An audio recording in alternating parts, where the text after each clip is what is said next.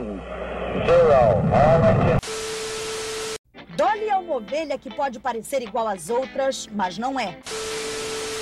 Cientistas brasileiros conseguiram decifrar o código genético.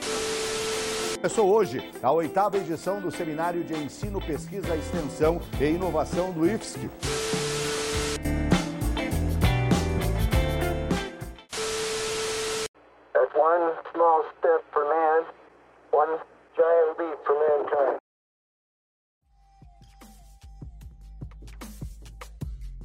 Voz do sacerdote egípcio Onese Amon poderá ser ouvida novamente mais de 3 mil anos após a sua morte, graças à tecnologia. O corpo mumificado do sacerdote, que está atualmente no museu da cidade de Leeds, na Inglaterra, no Reino Unido, passou por uma tomografia computadorizada e um modelo 3D do seu trato vocal foi criado. Os pesquisadores utilizaram esse modelo no Vocal Threat Organ, um instrumento que fornece uma fonte sonora para a laringe artificial, que é controlável pelo usuário. Assim, um som de vogal pode ser sintetizado, de maneira que se assemelha muito com vogais pronunciadas por pessoas hoje em dia. É. É. Nesiamon viveu durante o reino de Ramsés XI, que governou o Egito entre 1113 e 1085 a.C. Ele era um sacerdote no templo de Amon, no complexo de Karnak, em.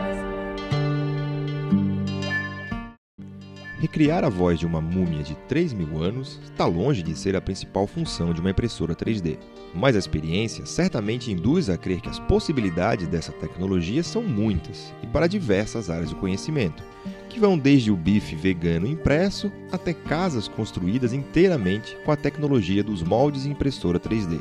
Desde os anos 80, as impressoras 3D fazem parte de cadeias produtivas mas com o barateamento de peças e o compartilhamento de conteúdo na internet, ela foi se popularizando. E hoje já é possível ter um modelo residencial de custo acessível. O Ciência para os Seus Ouvidos recebe hoje o professor Guilherme de Santana Weisman, do campus Chapecó do IFSC, que vai explicar para a gente como é que funciona essa tecnologia. O professor Guilherme é graduado em Tecnologia em Mecatrônica Industrial pelo IFSC tem mestrado em Engenharia Mecânica pela Universidade Federal de Santa Catarina, onde atuou e se especializou na área de robótica e automação da soldagem. Atualmente desenvolve projetos de pesquisa voltados a tecnologias assistivas e automação industrial. Na segunda parte do episódio, a gente conversa com a acadêmica de Engenharia de Controle e Automação do campus Chapecó, Heloísa Barrichello Hertz, que usa a tecnologia em sua empresa júnior.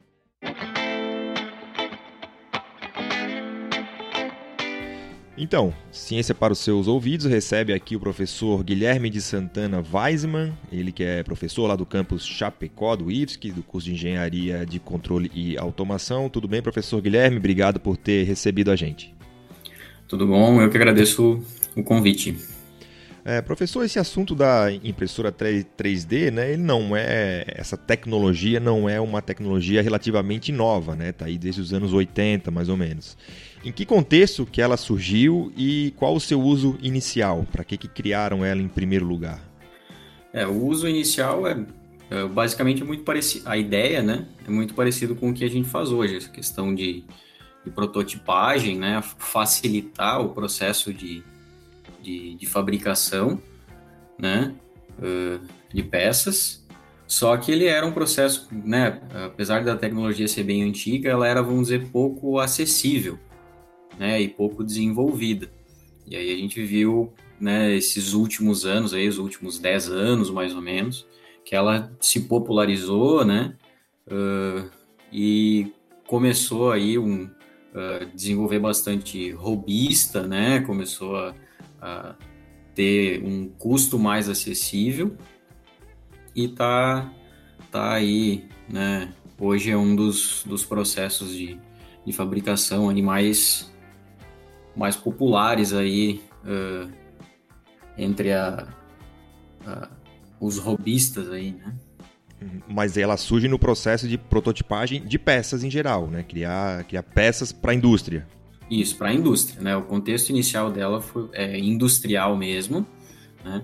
tanto é que mesmo hoje, né, a gente tem aí as, as impressoras 3D uh, para você ter em casa, né, com um custo mais acessível, que é essas que a gente vê bastante aí, o pessoal postando videozinho no Instagram, essas coisas, né, que tem um custo aí 4, 5 mil reais, mas existem impressoras 3D de 100, 200, 300 mil reais, né, para qualidades, né, uh, superiores, para aplicações mais específicas, né, que são daí sim mais voltadas para a indústria mesmo, né, que tem um requisito maior, né, de, da, da qualidade e do controle do processo de impressão. Beleza. E afinal de contas, como que ela, que ela funciona, né? Dá pra gente imprimir com qualquer tipo de material ou ainda tem algumas limitações com relação a isso, né? Eu pergunto porque é, recentemente teve aí aquela ideia do, do, do, bife vegano, né? Que foi impresso em comida, enfim, né? Então, é, é, como que ela funciona e que tipo de material aí já está disponível para impressão? Os mais populares, né, são, uh, são plásticos, certo? Termoplásticos, então PLA, PETG, plásticos, polímeros, né, são, são os, mais, os mais populares, são mais acessíveis, né, que são esses, como eu comentei, que é os que, os que a gente vê mais, né, são, o pessoal conhece, uh, você consegue com impressoras com um custo uh, reduzido, uh, você consegue fazer a impressão, né? Mas existem materiais diversos, né? Existe o processo de sinterização a laser, por exemplo, que você pode fazer impressão, inclusive, de metais. Uh, só que é um processo já com um custo bem mais elevado, um equipamento muito caro, né? E bem específico aí, né? Mais para a indústria ou para alguma a área acadêmica.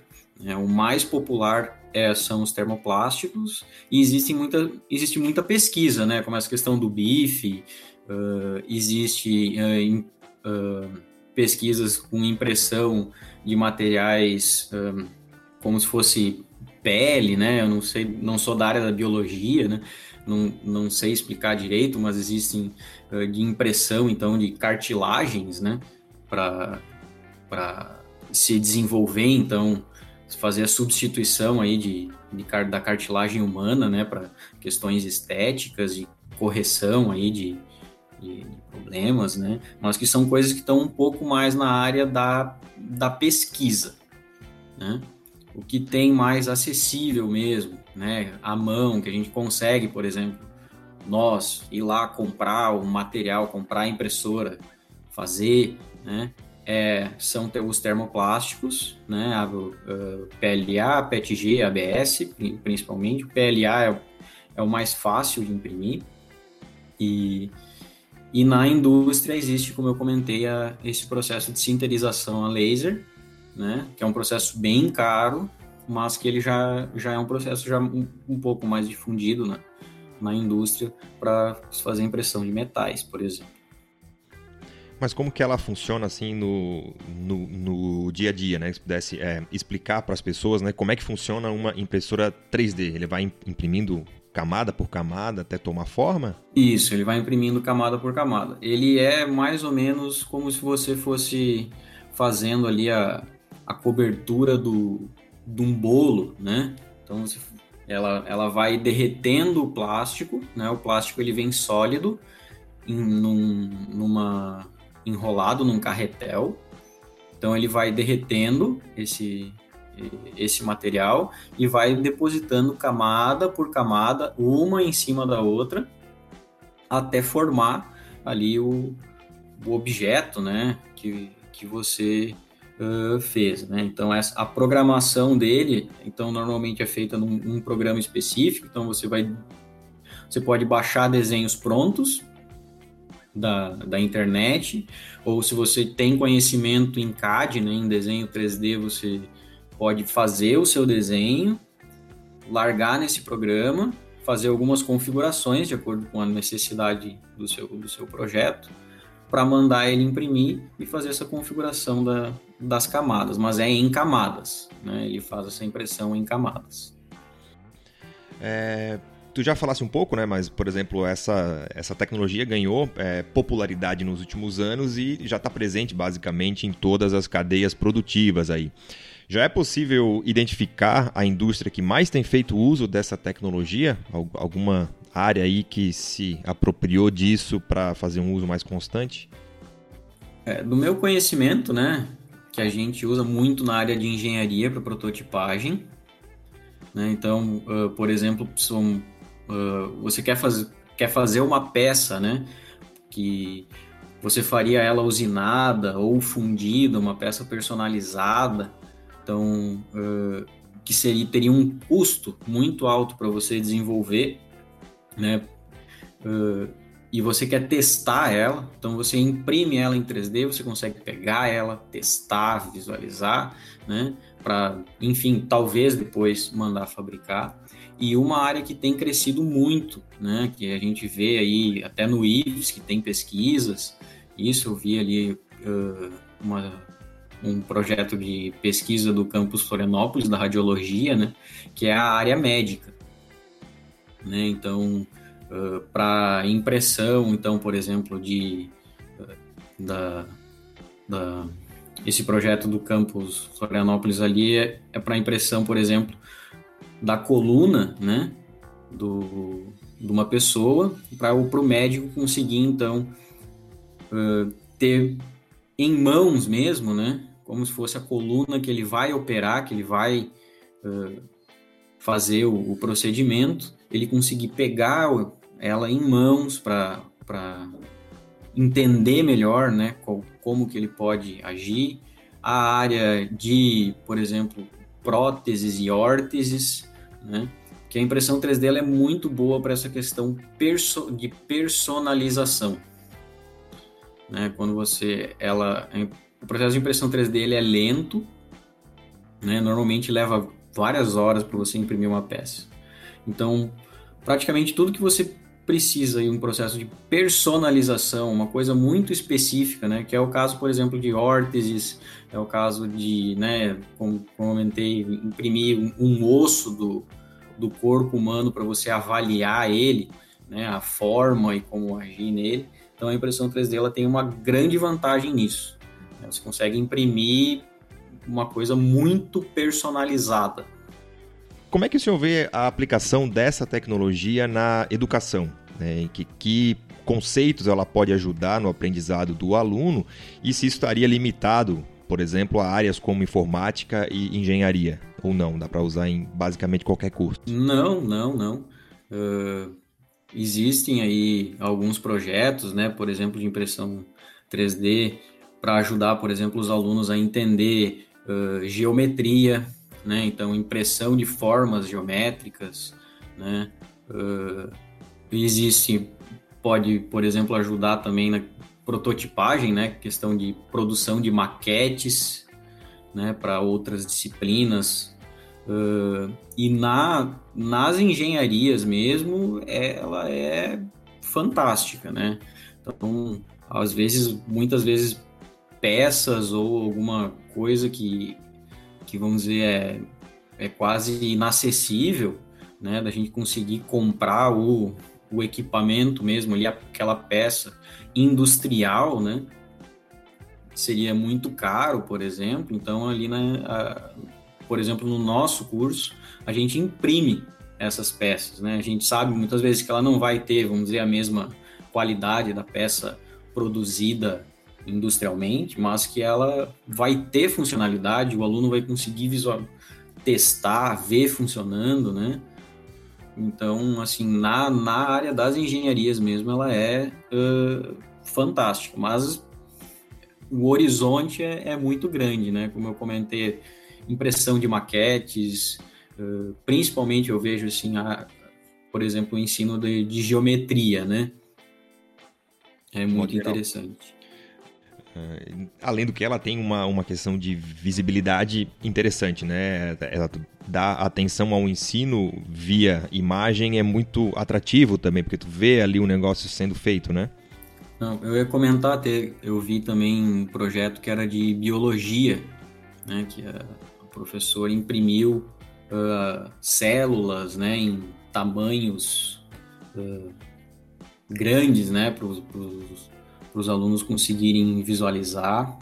Né? A gente teve um projeto também que era para os cegos, né? Era aqui em Chapecó a, a associação, eu esqueci o nome agora, mas que são dos deficientes visuais. Então, de imprimir peças para uh, que são grandes, né? Por exemplo, monumentos, prédios, né? Para eles entenderem como que era aquilo.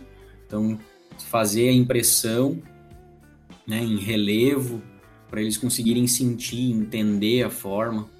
Né? Então, tem essa questão inclusiva também da, da impressão 3D. Certo. Hoje já é uma, uma tecnologia bastante difundida e é possível comprar para uso pessoal, né? Você mesmo citou aí que ela já tem é, é, valores acessíveis para uso doméstico.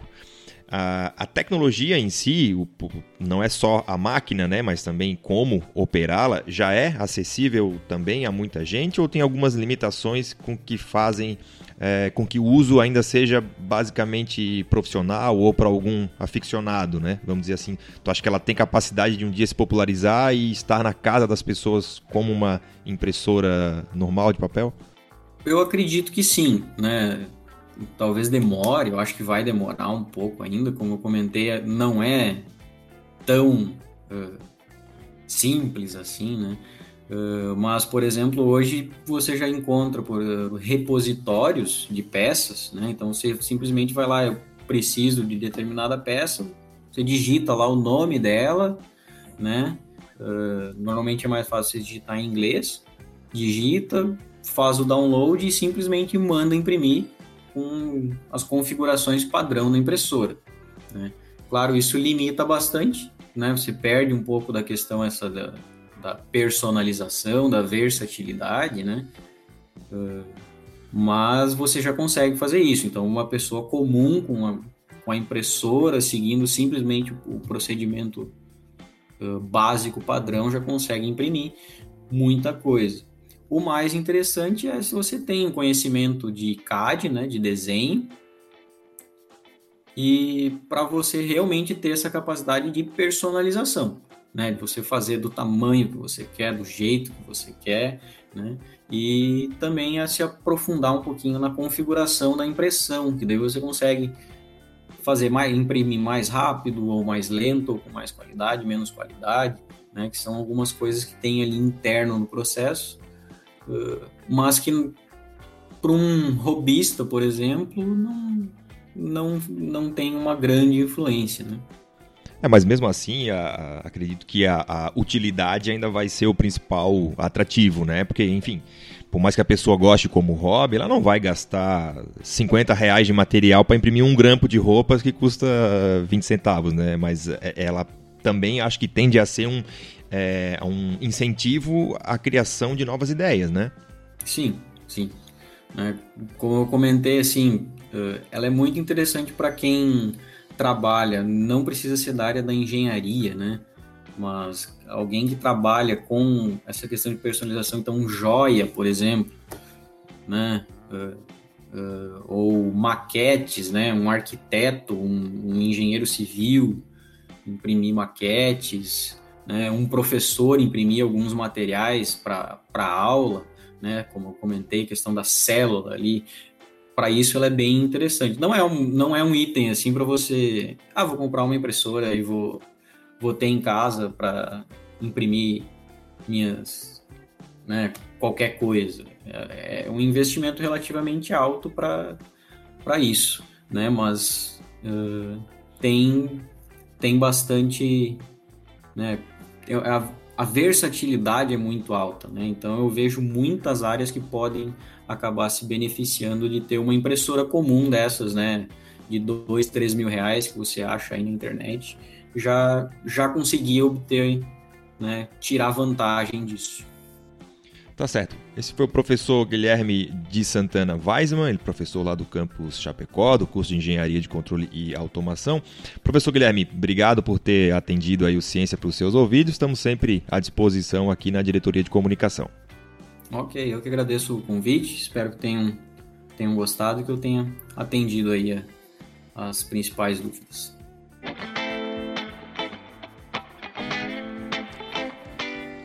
A gente conversa agora então com a Heloísa Barrichello Hertz, ela que é acadêmica do curso de Engenharia de Controle e Automação do Campus Chapecó e que é presidente da empresa Júnior Contralt. Uh, Heloísa, obrigado por receber a gente. Tu já conhecias essa tecnologia ou foi no IFSC que ela chegou até você e como é que foi essa experiência? Eu já tinha ouvido falar, mas eu não sabia do que se tratava e como que funcionava, e foi dentro do IFSC que eu conheci um pouco melhor a respeito da tecnologia e principalmente percebi que não era algo tão absurdo que sim poderia estar próximo da minha realidade e que eu poderia trabalhar com isso algum dia. Agora, Heloísa, o que mais te chamou a atenção na impressora 3D que te fez é, despertar esse interesse em utilizar essa tecnologia? O que mais me chama atenção na impressão 3D é a flexibilização que consegue obter com ela. É, a gente consegue imprimir aquilo que a gente consegue projetar.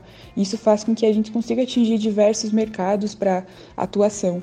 É, a gente consegue desde a área mecânica, onde, por exemplo, a gente consegue imprimir, imprimir uma peça para simular antes do processo de fabricação, até a área médica, que tem contribuído com diversos avanços tecnológicos e científicos também na produção de próteses e diversas outras áreas. Na tua empresa júnior, a Contralt, que tipo de possibilidade de negócios a impressora 3D já proporcionou para vocês? A impressão 3D é muito mais do que colocar uma peça para imprimir. Você precisa entender quais são as variáveis que podem afetar a impressão, como por exemplo a umidade, a velocidade, a temperatura, e trabalhar com a modelagem 3D da peça final. Na Contract Júnior, que é a empresa júnior de engenharia de controle e automação do IFSC Chapecó, nós conseguimos proporcionar para os alunos desde as fases iniciais a experiência de trabalhar com impressão 3D, mas também colocar na prática algumas disciplinas que a gente possui na grade curricular, como por exemplo o desenho auxiliado por computador. Uh, os alunos também conseguem ter a vivência empresarial quando eles precisam entender de que forma o mercado regional se encaixa no contexto da impressão e quais são as soluções que nós podemos oferecer com essa tecnologia. E com isso, o nosso público-alvo é muito variado, porque a gente pode atender desde pessoas físicas que queiram alguma solução até empresas que sejam mais de porte maior, que precisem de algo um pouco mais específico. Tá certo. Obrigado pela atenção. Heloísa, estamos à disposição. Eu que agradeço pela oportunidade e a Contrato Júnior também está sempre à disposição. Muito obrigada.